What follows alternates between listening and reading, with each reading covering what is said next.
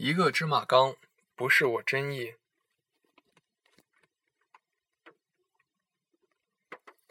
我叫吕蒙爱，但是大多人在开始的时候都只能记住吕蒙，都怪他太出名，抢了我的风头。这名字读起来还很怪，吕蒙和爱搞到一起，不伦不类的。但是混熟了以后，他们都觉得这名字还挺搭配，还挺好。我仔细想想，是啊，至少比刘备恨、曹操笨、关羽怕要好听多了。上幼儿园，上幼儿园的时候，中午有午睡，我把头上的夹子取下来放到枕头边。正好看见床头上有的墙上有个洞，我就把夹子扔进去，结果拿不出来了。回家跟我妈说：“妈妈，我的夹子掉到一个墙里的洞了，墙的洞里了。”我妈说我撒谎，揍了我一顿。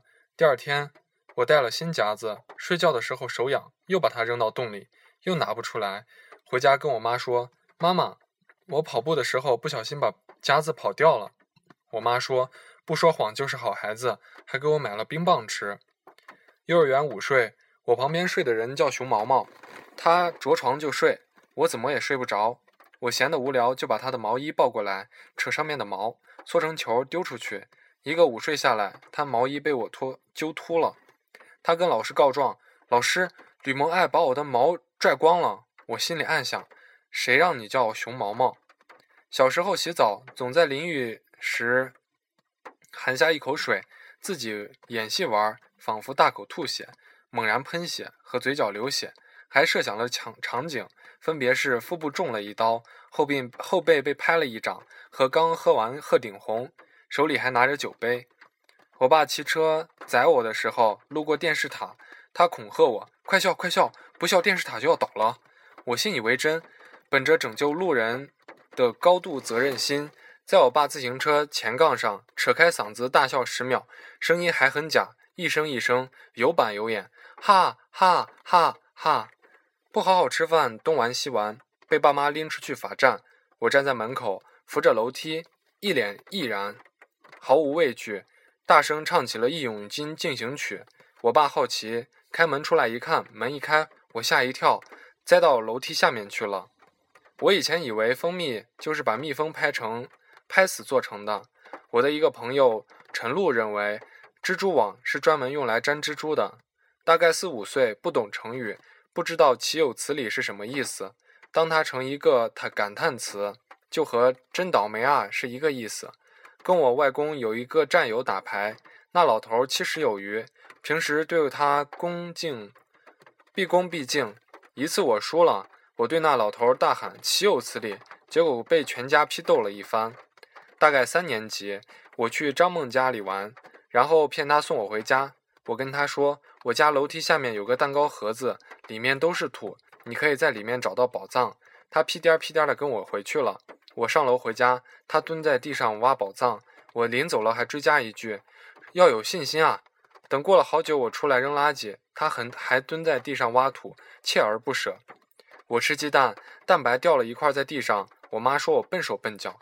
又吃鸡蛋，蛋黄掉了一块在地上，看着我妈远远来了。为了不被我说不被说，我一脚踩在蛋黄上，还碾了一碾，结果还是被我妈发现了，而且差点把我从楼上扔出去。那时候盛传雷锋的故事，学校还放雷锋的电影，让我们写雷锋观后感，整天被雷锋弄得神魂颠倒。之后带领一帮人去居委会做好事、做好人，打水、擦灰、扫地，干完了，人家问我们是哪个学校的。我急于讲出雷锋的名字，大哼大声说：“我们叫雷锋。”完全答非所问，还把居委会奶奶给吓了个不轻。我们去义务劳动，找到个孤寡老人，每个星期去他家帮他打扫卫生。第一个星期任劳任怨，什么活都干，干完拉哇两句就走人。第二星期开始添三挑三拣四，只扫地，开始开始偷看他家有什么好吃的。第三个星期，什么活儿也不干，吃他的桃酥，吃他的苹果，吃他的花生，在他家里跳皮筋儿、乱跑、大笑。第四个星期，他像赶土匪一样把我们赶走了。排练歌曲，那伙人不带我，我坐在旁边。他们唱：“你可知麦糠不是我真心。”我回来一直哼哼：“一个芝麻缸不是我真心。”还暗自思索这是什么意思呢？翻人家的墙，去一户人家院里偷枇杷吃，结果刚坐到墙墙头上，还没开始吃，那户人就冲了出来，凶得跟狗一样，问我：“你哪家的？你哪家的？你哪家的？”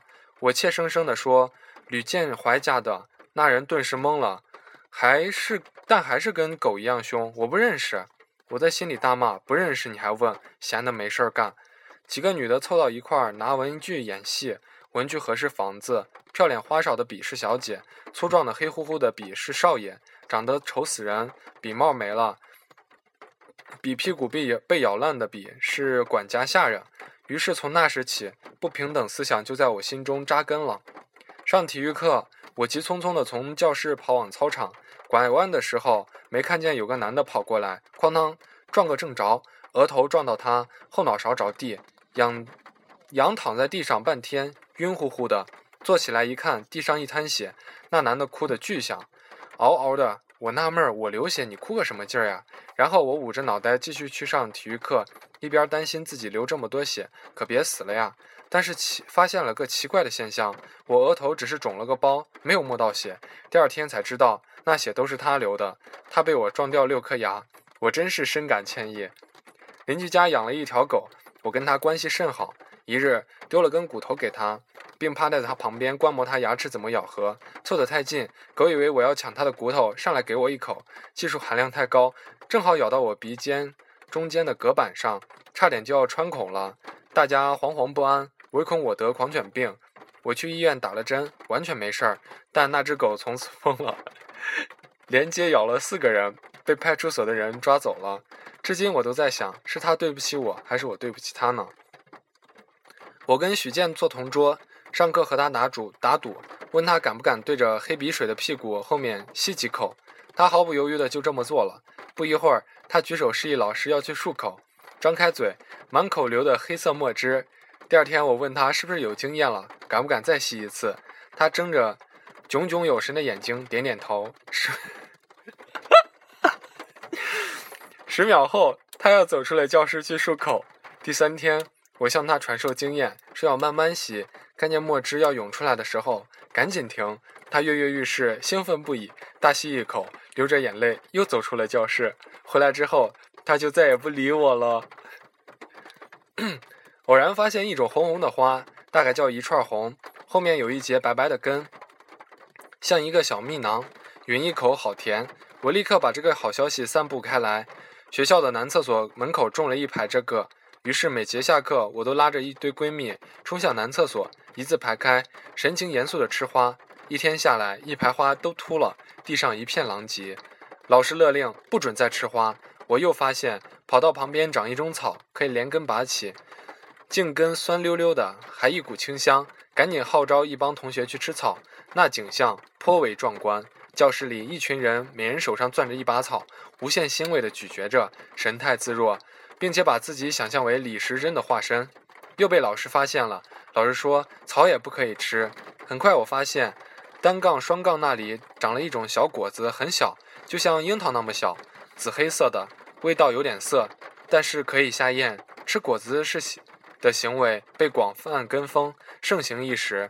可是没过多久，他们就自己带巧克力、花心、开心果之类的来学校吃了。我只能一个人寂寞的继续吃果子，偶尔也去再偷偷拔两根草吃。